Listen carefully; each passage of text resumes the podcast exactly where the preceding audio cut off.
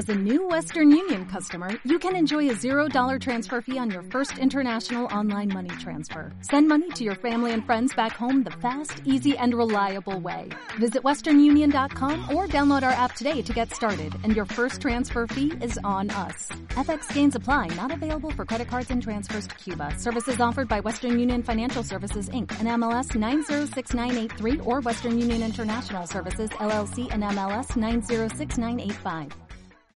Sí, ¿cómo le va, don Quique Matavoz? ¿Qué, qué tiempos que estamos pasando? sí, sí, estamos en... ah, eh, estamos como en el paso del tren, pasó el tren, estábamos escuchando eh, a Macri, a Vidal y demás, y a Sandleri tratar de hacer un balance, que por supuesto quieren hacerlo positivo, y es como que viene el camión, viene el camión de Moyano, viene el camión del pasado y los fantasmas y, y de nuevo la repetición de las mismas creencias económicas que siempre nos, siempre nos llevan al, mismo punto, ¿no? Que eso es lo que me llama mucho la atención. ¿Es buena idea esto de Mauricio Macri de hacer una cadena nacional sobre el final del mandato cuando nunca la hizo, salvo para la inauguración de la Asamblea Legislativa, ¿no? Una especie de apelación. Acá hubo unas pasos, después hubo una elección, eh, primera elección que fue casi como una segunda vuelta. Eh, eso no salió mal, no salió bien, quiero decir, para, para el gobierno. Y antes de irse, eh, viene esta especie de apelación, ¿no? que yo no sé a quién está dirigida. Pareciera estar más dirigida a sus propios partidarios, para tener algo que decir.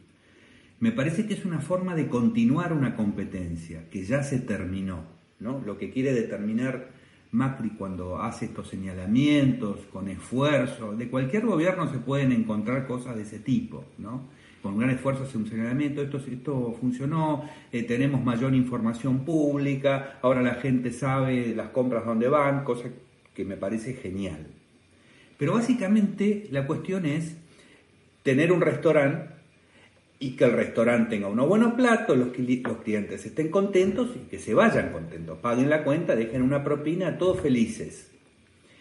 Pero si el restaurante, de repente, su función principal, que era servir de comer, no, no se cumple, porque la comida está en mal estado, porque, qué sé yo, salió mal el plato, se cortó la mayonesa eh, y la pusieron igual, y la gente se va eh, insatisfecha, enojada y no deja propina, salir a hablar de que lindos estaban los manteles no tiene mucho sentido. Por eso me parece contraproducente, una mala idea, y además después viene, el martes que viene, viene el otro gobierno, va a haber una réplica a todo lo que dijo Macri en este discurso, pero lo que pasa sí es que continúa la competencia, y uno lo ve en las redes sociales, la defensa o el ataque de Macri por su discurso, cuando lo que tendría que hacer, lógicamente, es correrse ya de la competencia. Yo ya no estoy fuera de competencia, yo ya soy casi un expresidente y tengo que hablar de mi experiencia, tengo que hablar de cómo me fue, más distendido, sin edición. Uno espera, bueno, ya está.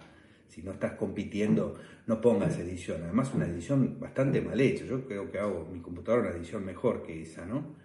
Eh, pero, no sé. Y uno podría puntualizar, pero yo creo que el problema está en la idea. Y de nuevo, en esto que no es que es grave a esta altura del partido, ¿no? Que se puede, no sé qué crítica se puede hacer grave en Argentina. Grave quiero decir que desentone respecto a todo lo que pasa, empieza ya a relativizar, ¿no? Pero el hecho de usar la cadena nacional con fines partidarios, ¿dónde nos deja eso para la crítica del gobierno de la señora Kirchner, que se especializaba en eso, ¿no? Voy a hacer una cadena con fines partidarios fuera de, fuera de tiempo. ¿no? Eh, me parece que lo que más te podría hacer es sentarse a pensar cómo voy a escribir un libro para contar qué es lo que falló. Y por ahí dijo, elegimos el gradualismo, eh, lo dijo así muy al pasar, y, no funcionó. Hubiera hecho mejor servicio al país si hubiera detallado un poco más eh, qué es lo que tendría que haber hecho, porque eso deja a futuro una idea, no para sus partidarios, porque hay que dejar de hablar para los partidarios. Ojalá que este señor Alberto Fernández no caiga en eso rápidamente. En algún momento siempre ocurre en todos los gobiernos, ¿no? Eh, no tiene que hablar para sus partidos, tiene que hablar casi para la historia, tiene que hablar para todos los argentinos y explicarles algo de lo que no funcionó que sería importante, porque esto de que el gradualismo no es bueno, se lo dijo mucha gente, que eso no funciona. Porque ¿cuál es el problema del gradualismo? Que uno está aplicándole al paciente la, anestesia, los antibióticos y le dice que tiene que comer pollo hervido y que pasarse seis horas sin comer o 10 o no sé qué, y después lo vamos operando de a poco. Hoy le hacemos un tajito, mañana le hacemos otro tajito y después le hacemos otro tajito, le sacamos un pedazo del apéndice pasado mañana y otro pedazo del apéndice la semana siguiente. Entonces, el paciente está viviendo los inconvenientes, los costos y no ve los beneficios, nunca se va a sentir bien. Y es entender cuál es la naturaleza del problema económico de la Argentina que no es una cuestión macro. Ahora viene un nuevo este, brillante economista, profesor de Columbia, eh, un eh, discípulo de Stiglitz, ¿no? Ah, de nuevo con la macumba económica, pero él es profesor y tiene una grandes notas como tenía eh, el señor Kisilov, y así le fue como ministro de Economía, y va a venir a arreglar todo, y, esto parece ser la tónica económica que viene. No es macro el problema de la Argentina, ¿no? No, es matemático, no, no son las cuentas, es la inexistencia de un sistema jurídico económico, ¿no? que no se ve en esta conexión. En general no se hace esta relación entre el sistema jurídico eh, y el sistema económico, que es nada más que una consecuencia. Y esto nos pasa desde que se creó el economista. El economista es un gran problema si se piensa que la economía es algo que está aparte de, por ejemplo, el sistema jurídico. Por eso hay gente que dice, hay un liberalismo político y hay un liberalismo económico. Y hay unos que creen que pueden estar en una y en otra. Y lo que llaman liberalismo económico no es más que la economía que es consecuencia de que existan derechos individuales, no, no es otra cosa. Entonces, el cambio que tenía que hacer Mauricio Macri, y sería bueno que lo empiece a decir, aún después, porque la verdad que hay redención en cualquier lugar y en Argentina más. Eh, eh, en Argentina se redimen todos los gobiernos que han hecho las cosas mal. Así que, ¿por qué no buscar eso a través de dejar algo de, la experiencia, algo más útil que, esperen, los manteles míos estaban lindísimos, ¿no? ¿No qué lindos estaban, qué bien quedaban las flores en el restaurante? Algo que me parece a mí que no conduce a nada. El cambio consiste en que la gente pase de una, eh, digamos, de, estar metidos en un circuito económico que depende del gasto público a uno que dependa de contratos hechos para ganar plata eh, entre la gente. Porque a mí me sigue asombrando la fascinación que tiene la Argentina por las estadísticas de la pobreza y por todos los gobiernos y en todos los años, cada vez que aparecen las estadísticas, hacer la fila de los que van a llorar por la pobreza y los pobres, y cuanto más decís pobres, más buenos sos, y que la gente opina para, para quedar bien sobre esta cuestión. Pero ¿cómo se imaginan que la gente sale de la pobreza? Y ahí hay una sola fórmula, se imaginan que el Estado los va a sacar de la pobreza. Y eso viene ocurriendo desde la década del 40, donde la pobreza aumenta. Se imaginan que la gente va a estar viviendo a través de leyes de alquileres, y eso viene pasando desde la década del 40 y la gente se ve cada vez más lejos de la posibilidad de alquilar y cada vez le piden más garantías porque no le están dando seguridad jurídica al tipo que tiene que venir a poner la plata. Entonces hay que cambiar el circuito y decir, en vez del Estado, depender del Estado, no, dependemos de gente que ponga plata, ponga plata de su bolsillo. Y el primer requisito que tiene alguien que pone plata es que no se la saquen, que no venga un tercero a decirle cómo tiene que hacer la comida en el restaurante. ¿no? Porque el restaurante es un negocio privado, ¿no? ¿Cómo tiene que hacerlo? ¿Dónde tiene que poner las mesas? ¿Cuáles son los platos que tiene que elegir? Porque la plata es suya. Ah, está equivocado porque la, le está poniendo ananá la pizza, ¿no? Sí, pero su problema. No, no, no hay que opinar sobre eso. Oh, no, está equivocado porque al mozo le tendría que pagar 12 en vez de 10. Está lleno de gente que tiene una cantidad de ideas sobre lo que tienen que hacer los demás. Pero resulta que la plata es suya. ¿Y por qué no ponen todos estos legisladores, gente que, va a regular todo y con este gobierno no, no, cambió para nada? ¿Por qué no ponen ellos un restaurante y pagan 12 y se dejan de hacer a la araca. Entonces, lo que había que hacer era un cambio de régimen jurídico, eso es lo que se estaba esperando, que hubiera un mercado. Hay un mercado después de que hay derechos individuales, después de que hay derechos de propiedad. Y lo que nos encontramos fueron 12 años de destruir el mercado y de transferir recursos hacia el Estado. Entonces, sacarle de a poquito los recursos al Estado no sirve para mucho porque nosotros tenemos que atender a eso que se convirtió ahora en un 40%, ¿no? Y al resto también. Porque la suerte de uno no está dividida de la suerte de los otros, ¿no? Les tiene que ir mejor a todos. Pero lo primero que te tenés que asegurar no es que le vaya bien al que tiene plata, sino que no le roben al que tiene plata, porque el que no la tiene, ¿saben lo que necesita? Sí, necesita plata. Como consecuencia de eso, lo que tenés que hacer es asegurarle que nadie le va a robar y que lo único que le va a pasar es el riesgo que va a correr cuando invierte algo de que le vaya bien o le, vaya mal. Y ese es su problema, pero no el resto. Entonces, lo básico no está. No importa que bien estaban vestidas las enfermeras. Miren cuando nos visitan en el hospital, qué lindo que nos vemos en las fotos si el hospital tiene una infección hospitalaria y nadie se ocupa porque piensa que hay que hacerlo de a poco, hay que sacar la infección hospitalaria de a poco. Es no entender el fondo del problema de lo que llaman el ajuste, que no es un ajuste, es una reducción del problema, reducción del, del problema, del peso que tiene una verdadera economía, que es la economía de los contratos, no es la economía de las decisiones legislativas esa economía de los contratos tiene un elefante encima, entonces hay que sacarle el elefante. ¿Rápido o lento? Rápido, ¿no? No funcionó. Y el problema que tendría que ver Macri cuando dice cómo ha cambiado la cultura política, yo creo que no ha cambiado nada la cultura política, la verdad, porque a los que le decían, mire, usted tiene un elefante, tiene que sacarlo rápido, porque si no la gente va a morir aplastada, eh, él le metió una campaña de de, las redes sociales y en los diarios, y lo puso a Fernández Díaz a hacer el, ataque, no, estos idiotas del neoliberalismo, neoliberalismo, liberalismo, le estaban diciendo, señores, las cuentas suyas son una calamidad, las cuentas del Estado, es un Titanic, el Titanic va a chocar, ¿no? Son cada vez menos los que viven adentro del Estado, es cada vez menos la gente que puede estar dentro de él de ese ámbito de privilegio donde ni hay despidos, ni hay absolutamente nada. El problema está en el mercado. Ese es el que necesita que usted vaya rápido. Y claro, tiene unas consecuencias, pero acá, cuando se dice que no se puede o que es complicado, se está pensando no en lo que va a pasar en la economía, sino lo que va a pasar en la opinión publicada.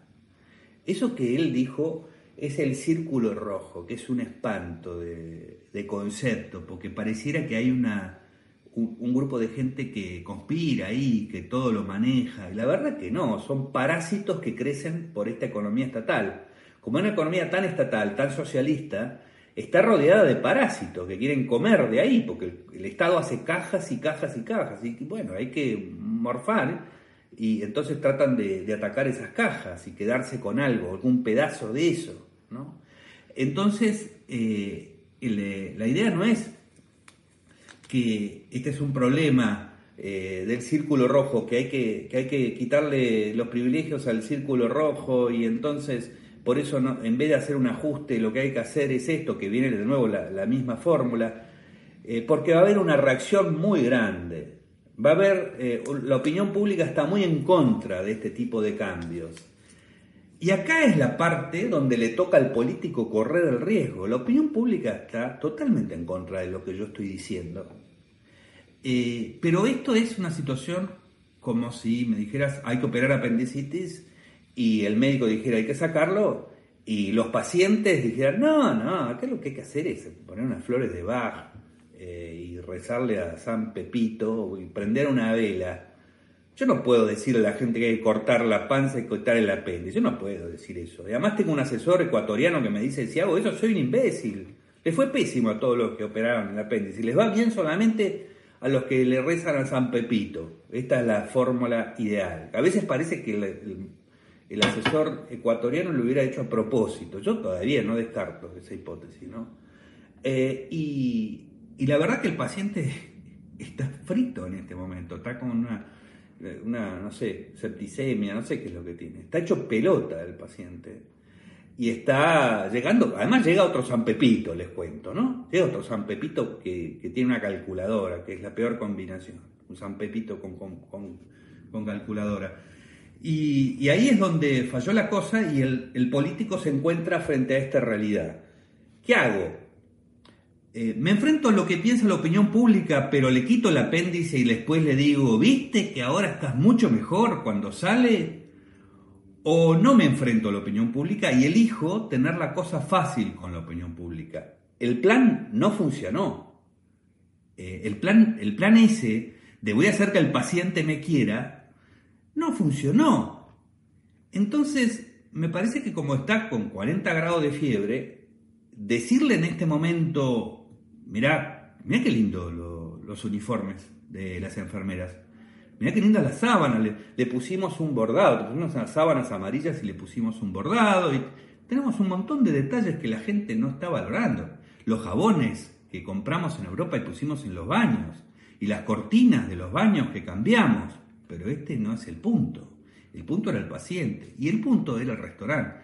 Y yo sé que un gobierno que se va quiere que por lo menos le reconozcan ciertas cosas que ha hecho bien, que están buenas. Es lógico. El problema es la oportunidad, es algo por ahí para hacer después, pero está haciendo este discurso en este momento que conseguís que tus partidarios te defiendan porque te defienden de todo. Eso no sé cómo lo ha logrado. Lo defienden en cualquier circunstancia eh, y porque lo defienden si, ataca a los que quieren el no gradualismo y también lo defienden si él mismo reconoce que no tendría que haber hecho gradualismo en, las dos circunstancias. Eh, te encontrás con esta, con esta encrucijada, me parece que no es el momento, porque ahora viene el otro, ahora viene el camión. Y este sería el momento de hablar del camión. El camión viene muy complicado. ¿no? Entonces encima es quitarle tensión al camión que llega este, que lo que tiene que hacer es empezar a dar explicaciones de cuáles van a ser sus soluciones, si las tiene, porque yo lo que estoy escuchando hasta ahora es una repetición de los mismos errores. Sigue pareciendo que viene un gobierno que está cuidando el humor del paciente. Eh, está viendo a ver cómo adquiere unos mejores eh, analgésicos para que pase la apendicitis, pero la apendicitis con analgésicos no pasa. Eso le guste a la opinión pública, al paciente o no, no pasa con, con eh, ese tipo de medidas. Lo que hay que hacer es restaurar un sistema económico que se basa siempre en contratos. Asumir el gobierno saliente, quien fuera designado como titular de la Administración de Vialidad Nacional, produjo una mediática denuncia que fue transmitida a diestra y siniestra por todos. Desde intentar designar por un decreto de necesidad de urgencia a dos miembros de la Suprema Corte de Justicia, con las presiones, utilizando inclusive la justicia para forzar la renuncia de la que era entonces Procuradora General de la Nación. O tal vez presionar a una jueza para que diga que el mandato de los presidentes se termina el 9 de diciembre. Así es. ¿Y cómo, qué hizo el gobierno, además de presionar a los jueces?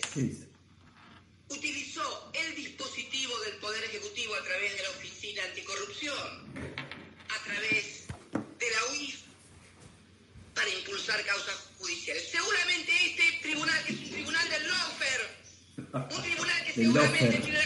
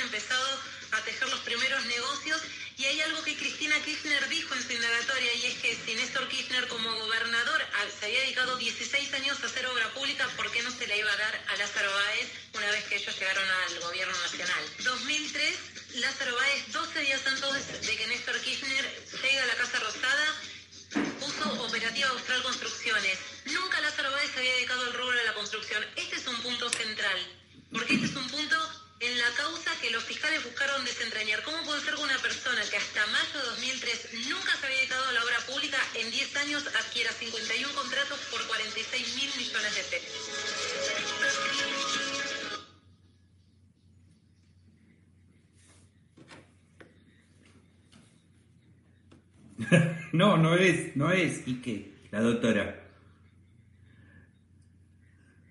No, me parece que no, me parece que no, ella tiene estudios de derecho. Yo lo vi en la página del Senado, cuando antes, cuando había sido senadora, eh, decía en un momento esto, tiene Cristina Kirchner estudios de derecho. Que está bien, tiene estudios de derecho porque estudió este, varias materias en, La Plata y después hicimos, ¿te acordás? El concurso que hicimos en esta lengua es mía, mi foto de graduación con Cristina Kirchner. Teníamos un montón de premios pero quedó desierto porque nadie fue capaz, es que la gente no guarda las fotos, y no, no sé, y está el título en la plata, pero es, a ver, ya a esta altura eh, es ser importante, ¿no? Pero eh, ella quiere seguir insistiendo con eso, no interesa, ya no interesa. Frente a lo que estamos escuchando, ¿no? Este alegato que hace este maltrato a los jueces, que los jueces no responden, yo desgraciadamente no creo que eh, la institucionalidad dependa de que la gente se porte bien, la gente que ha cometido delitos se porte bien y sea bien educada. Depende de que existan unas reglas y que el que hace las cosas mal las pague, ¿no? Esta señora que le grita de esta manera eh, a un tribunal y que le dice la historia me absolvió. Señora, la historia no sé si la va a absolver, seguramente si la escribe, no sé, eh, Pacho Donel la va a absolver, pero el problema es que la observan los tribunales de los delitos que se le están imputando. Y en todo caso, si la denuncia es tan mala, usted podría concretar específicamente las cosas que están mal en su defensa contestando las preguntas, o por lo menos cuando hace los escritos y los presenta, que estén referidos a las imputaciones que tienen y no a una conspiración. Porque si no, cualquier eh, denuncia puede ser desacreditada de esa manera, hablando de las malas intenciones de los denunciantes. Los denunciantes en general no tienen muy buenas intenciones con los denunciados, porque aunque no las tuvieran antes, ya en el momento en que hacen la denuncia, la intención no está muy buena, porque está diciendo, a este señor métanlo en cana. O sea que eh, si el denunciante antes era tu mejor amigo, el día que te denuncia ya no es más tu mejor amigo. O sea que los denunciantes no tienen buenas intenciones y acá deberíamos construir un poco a quitar la enorme ignorancia en la que se basan estos alegatos, ¿no? Así que el problema frente a la denuncia no es cómo es el denunciante, si es bueno, si es malo, si lo quieren, si no lo quieren. El asunto es las transgresiones a la ley. Y yo lamento decirle, señora, que por más que después la vayan a absolver y a pedirle perdón y, y hagan como Isabel Perón, que le devolvieron la guita y ese tipo de cosas, que estamos tan acostumbrados en la historia argentina, hasta las manos está la señora, hasta las manos está, porque no es solamente Lázaro Báez que existe, eh, eh, eh, digamos, ese robo de país recontrabananero que se organizó en la década pasada, sino que directamente tiene esos hoteles que son fantasmas, que los ves en, a ver, Google, ¿cómo lavar dinero? Poner cómo lavar dinero, te va a decir que pongas unos hoteles y que estén vacíos, pero que igual aparezcan que esos son tus ingresos, y encima estos ingresos están atados a gente que se ha dedicado a la obra pública, que ha sido favorecida. O sea, ¿qué más? ¿Qué más hay que probar? Eso es lo que tenía que eh, responder. Pero hay una, si hay, dicen que hay una conspiración esta del lawfare que dice el Papa Francisco Bergoglio, que no sé de dónde sacó, ese tampoco estudió derecho que yo sepa, ni, ni veo en la Biblia eh, ninguna referencia al ejercicio de la profesión de abogado por parte de un papa. Pero, qué sé yo, a lo mejor hay otra Biblia, alguien la ha reeditado y esa es la que maneja el papa. Entonces hablan de esta conspiración contra los líderes. Los líderes son de la misma facción política, del mismo pensamiento político, todos han hecho cosas horripilantes eh, en materia de corrupción, desde Evo Morales, Lula Silva, Chávez, su discípulo Maduro, Correa, ¿no? todos están más o menos en lo mismo. Y el recurso es declararlos víctimas directamente. Son víctimas de la mala intención eh, que se encuentran enfrente.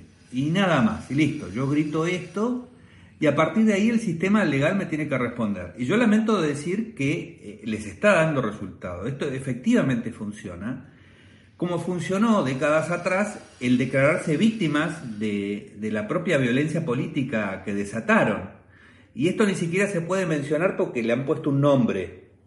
A, a siquiera mencionar que la violencia política que ellos reivindican todo el tiempo es violencia política, porque sería la teoría de los dos demonios. Y acá hay un solo demonio, así que no de lo que ellos hicieron no se puede hablar, no se puede poner sobre la balanza y lo han conseguido. La gente no habla, la gente no discute las, verdades falsas y esto no significa en ningún momento eh, justificar las aberraciones y los crímenes y lo que llaman eh, delitos de lesa humanidad, cuestión técnica, pero eh, delitos aberrantes cometidos para combatirlos a ellos. Pero digamos, la reivindicación está intocable.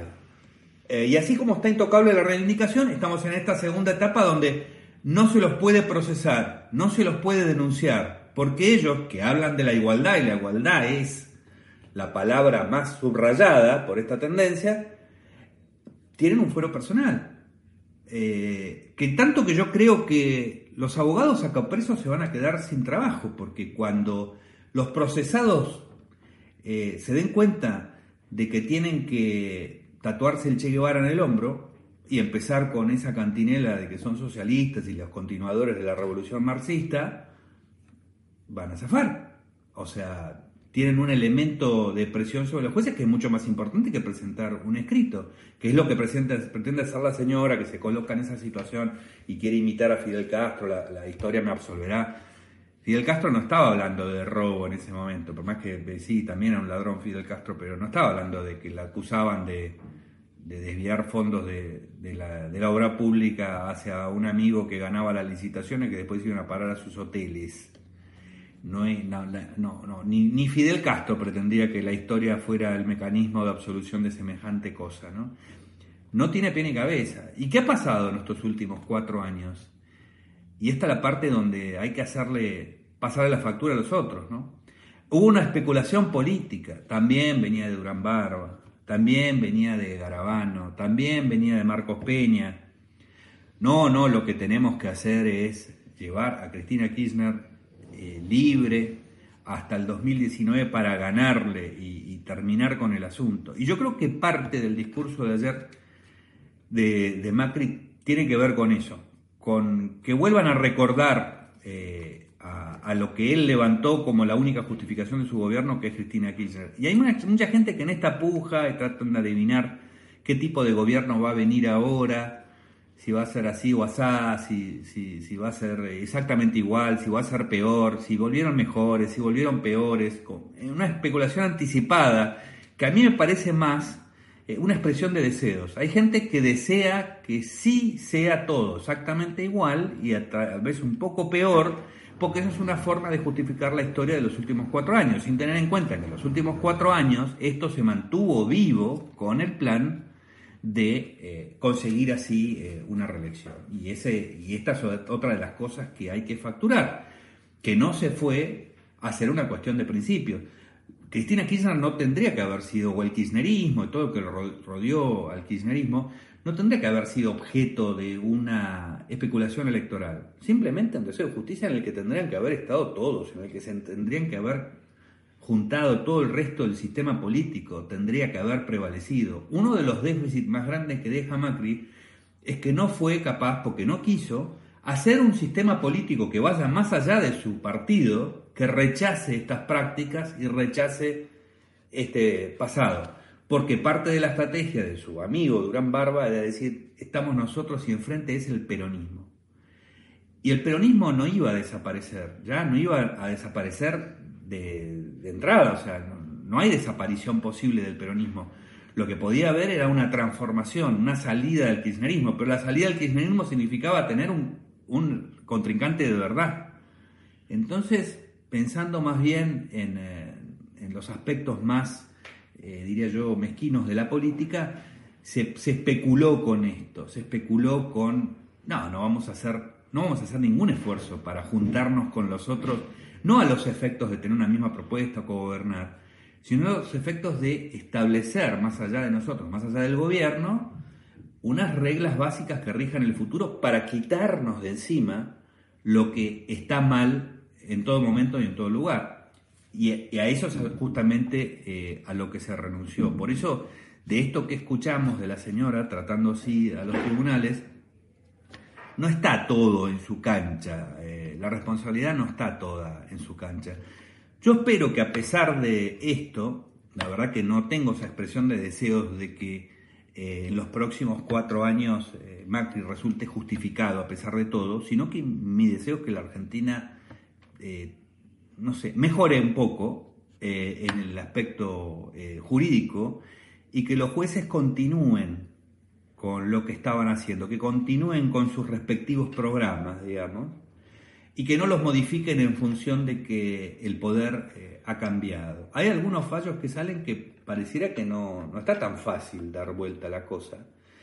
Y ahí depende del margen que se le dé, porque se le dio muchísimo margen en los primeros años a Néstor Kirchner para que haga cualquier cosa. Instaló una corte nueva y a todo el mundo le pareció bien porque venían también con la, con la bajada de línea de que había sido una corte menemista y no se dieron cuenta que esa corte fue utilizada para robarle todo con los, con los depósitos bancarios y para romper el sistema jurídico en función de esta esta épica que hicieron de los eh, derechos humanos, espero que, que, los jueces continúen y que haya, si bien va a haber, por supuesto, fallos chupamedias y fallos que van a tratar de quedar bien con el poder, y va a haber intentos del poder de influir sobre esos fallos, eh, si bien pasa eso, eh, espero que haya una cierta resistencia y que haya un cierto atajo, y que si bien en los últimos cuatro años, como digo, se especuló con ese pasado para sacarle provecho, que haya gente en la justicia que no tenga ganas de la, especulación y que esto, que realmente la gente muestre su agotamiento eh, respecto de este sistema. No sé si va a haber específicamente justicia con la señora, pero en gran parte también la, la, suerte del próximo gobierno, y cuando hablo de la suerte, hablo de la suerte para la Argentina, no para el próximo gobierno, Depende un poco de que esta señora esté contra las cuerdas, pero no tiene que haber eh, eh, ese tipo de especulación. La verdad es que lo que han hecho en esos 12 años no tiene defensa posible. Eh, quería volver un poco a lo del presidente del Banco Central, a Sandleris, por ahí después del corte, de esta idea de, de lo que es un banco central, ¿no? Y lo que es la independencia de un banco central y por qué tiene que haber independencia de un banco central si es que tiene que haber Banco Central, que yo tengo mis serias dudas, ¿no? Muy bien.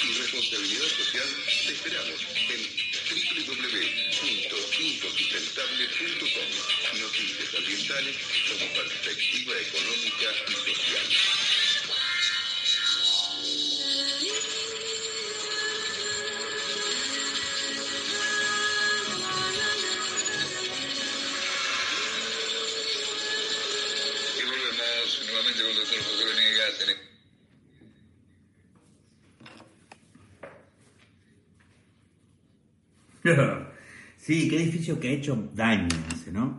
Porque el Banco Central eh, fue concebido para que los estados puedan entrar en la joda de la expansión del crédito y después, cuando hicieran quebrar a los bancos, o cuando los bancos quebraran porque dan más crédito del dinero que tienen, el Banco Central eh, actuará como un prestamista de última instancia, ¿no? Y además se supone, como dice el Estatuto del Banco Central, que lo que tiene que hacer es cuidar el valor de la moneda. Eh, pero nos podemos reír, ¿no? Nos podemos reír como 200 años de la función del Banco Central que tiene que cuidar el valor de la moneda. Que Argentina no tiene moneda. eh, ¿para qué tenés Banco Central si no tenés moneda? ¿no? Eh, porque estos papeles que se emiten no, no, no, pueden ser tomados de esa manera porque no, no son una referencia. ¿no? Y hemos tenido ya dos hiperinflaciones y no hemos aprendido. Y hemos tenido 10 años sin inflación. ¿Por qué? Vieron que en la historia hay que borrar eh, la década de, Menem, hay que borrarla. Esto no es eh, inocente, no solamente, no, no, lo que pasa es que no nos gusta, no, no. La idea es borrar la década de Menem porque nadie quiere esa solución, nadie quiere que la Argentina vuelva a ser un país jurídicamente normal. Hay, hay un interés del sistema político y también del Vaticano. Contamos con el apoyo del Vaticano para seguir siendo este, lo que hemos sido. Por lo tanto, no se puede hablar de la década del 90, donde pasaron una cantidad de cosas importantes de las cuales tendríamos que sacar conclusiones, pero es tabú, porque la gente habla por lo bajo de Menem, ¿viste? Están esperando a ver si, si Alberto Fernández no será un Menem. Pero así, digámoslo bajito, porque no lo podemos admitir que queremos otro Menem. Queremos uno, queremos un Menem que los traicione a los otros, pero que sea como nosotros queremos, ¿no? Y ahí estuvo esa década en la que no, no hubo inflación y no lo hubo porque, bueno, no, había emisión y, todo lo que, lo que sabemos. Pero el Banco Central tiene sentido su independencia, esto que decía Sandleris, en la medida que tiene una política monetaria independiente y por lo tanto cuida el valor de la moneda y hay, no sé si una convertibilidad, pero por lo menos no hay la inflación que tiene Argentina, una inflación de los países normales, de los países vecinos, ¿no? Entonces, si no pasa eso, la independencia del Banco Central no, sirve para nada, es un imperativo moral, absurdo, ridículo, tanto que se va a leer y renuncia y a nadie le llama la atención, él tiene que dar esta clase acerca de la importancia del Banco Central, qué sé yo, ¿no? Eh, los restaurantes tienen que tener eh, matafuego, pero resulta que en el restaurante salieron todos intoxicados, no quiero decir que nosotros tenemos matafuego, es más o menos lo mismo, yo recuerdo cuando Redrado eh, lo, querían sacar, Cristina Kirchner, ¿se acuerdan? El escándalo que hicimos todos, un verano, me acuerdo que fue, pero bravísimo, un enero, que no pasaba nada, se supone, con la información y estaba este incendio de Martín Redrado que duró como 10 días, porque en ese momento todavía, la, digamos, los logaritmos de inflación no, no habían llegado a lo que llegaron después, este, y y se tenía cierta conciencia de que el Banco Central tenía que guiarse por, sus propios criterios, que no eran los criterios políticos de la facción del momento, y querían usar las reservas, ¿no? Las reservas que eran, se supone que tenían alguna relación con otra cosa, las querían usar para gastarlas. Igual, reservas sin particular mucho sentido no tiene, pero bueno, esto es así. Y ahí hablábamos de la independencia del Banco Central. Pero hoy en día los mismos que criticaban esa medida también un día le dieron las instrucciones al Banco Central y después cambian las políticas del Banco Central y negocian con el FMI lo que va a hacer eh, el Banco Central. Entonces, no veo cuál es la no veo cuál es la ganancia de tener esa independencia del Banco Central. Podría llamarse, podría hacerse una oficina al lado de la oficina del presidente y que decida. A propósito, Macri dijo esto de que al recurrir al Fondo Monetario Internacional eh, hay un ahorro de intereses, porque son más baratos los intereses del, del, Fondo Monetario.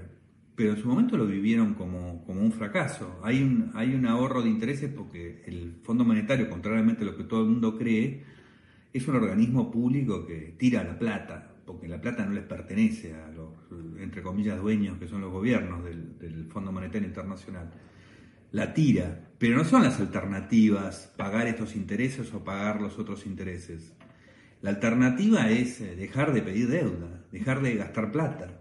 El Estado argentino, como dice, eh, lo, dicen todos los gobiernos, ¿no? pero Macri también lo dijo, eh, vivimos con, no, no vivimos con lo que tenemos, vivimos con más plata de la que realmente tenemos o producimos. No, no, el Estado enteramente vive con con plata que no le pertenece, enteramente. Y encima sigue sacando plata a la gente que la produce y además pide deuda. Entonces la alternativa no es cuál es el cuál, quién me da la mejor tasa de interés y no es un ahorro.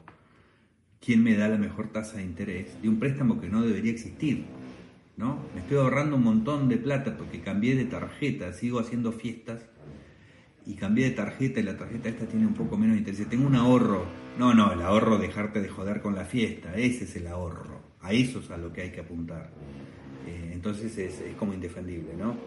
Así que lo del, lo del, lo del Banco Central me parece eh, absolutamente relativo. Ahora nos vamos a encontrar la semana que viene con eh, un nuevo gobierno. Mañana creo que hay una marcha también de, de, Macri, ¿no? De apoyo a Macri. De nuevo, no me parece una buena idea porque la historia termina ganando los otros. O sea, a la, a la fiesta que se haga mañana se le va a redoblar la apuesta el martes. Así que eso me parece una pésima idea. Nos vamos a encontrar con eh, un nuevo gobierno que no es nuevo porque es viejo y que está eh, hablando de, de nuevo, se está ocupando exclusivamente de la deuda. Su problema es la deuda y no me parece que se ha planteado en ningún momento que su problema es el gasto, que es, entre otras cosas, el origen de la deuda. Está el desplazamiento de, Guillermo Nielsen, que en su momento inclusive era uno de los críticos del extremado gasto público y decía, hablaba de que el gradualismo en realidad un gradualismo para arriba porque subía el gasto público y que hablaba muy específicamente de los problemas que tiene el Estado argentino, está desplazado. Yo no lo digo por, por él, por, por su persona, pero hay evidentemente una elección de un rumbo eh, para iniciar eh, eh, el gobierno de Alberto Fernández que no está bien y hay un intento de arreglar primeramente las, las, finanzas estatales y esto de seguramente emitir dinero para, para tener un momento de alegría engañosa, porque después hay que pagarlo, ese dinero alguien lo paga, el dinero que se emite son recursos que se sacan al mercado, alguien no los va a tener sin recibir algo a cambio, ¿no? Eh, este es el problema de la inflación. Pero no nos queda más remedio que esperar eh, y ver qué es lo que va a pasar y, e intentar eh, esclarecer un poco desde el punto de vista de uno qué es lo que, puede llegar a ocurrir con la Argentina, que además está rodeada de grandes peligros, porque donde se lo ve, en Chile, en Colombia, en Venezuela, en Perú, en todos lados hay, peligros de, de, cosas un poco peores eh, y además gobiernos como el de Vladimir Putin o el gobierno chino que también están dando vueltas por acá ante el retiro que era el sueño de la izquierda latinoamericana, el retiro de Estados Unidos de Latinoamérica que sigue ocurriendo, ¿no? que empezó con la era del señor Bush y que ahora vemos que, más allá de la retórica de, de todo este año respecto de Venezuela, en realidad continúa y todo se ha transformado en una especie de retórica. Así que no es una gran novedad que la Argentina está en problemas, pero bueno, en el programa que viene nos ocuparemos de, de ver cómo arrancó eh, el gobierno de Alberto Fernández o Cristina Kirchner, como quieran, no interesa, es una frivolidad a esta altura del partido tratar de determinar anticipadamente quién va a gobernar, porque esto es el Titanic, ¿no? Así que lo, único que hay que ver es eh, si choca o no choca y cuáles son las medidas para que no choque. En ese sentido creo que hay que aumentar la dosis de seriedad que nos está faltando. Don Quique Matavoz.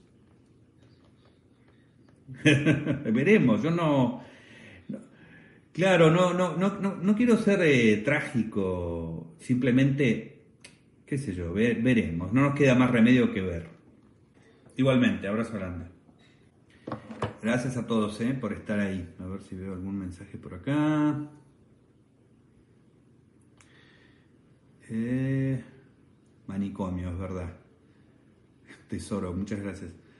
Eh, no va a ir nadie a la marcha. Es un grave error, es un grave error, la verdad. De todo punto de vista para el país, para la camioneta, para todo el mundo. Y además le van a dar manija a los otros para que hagan su gran festichola. Nos vemos el, eh, el viernes que viene. Pásenla muy bien.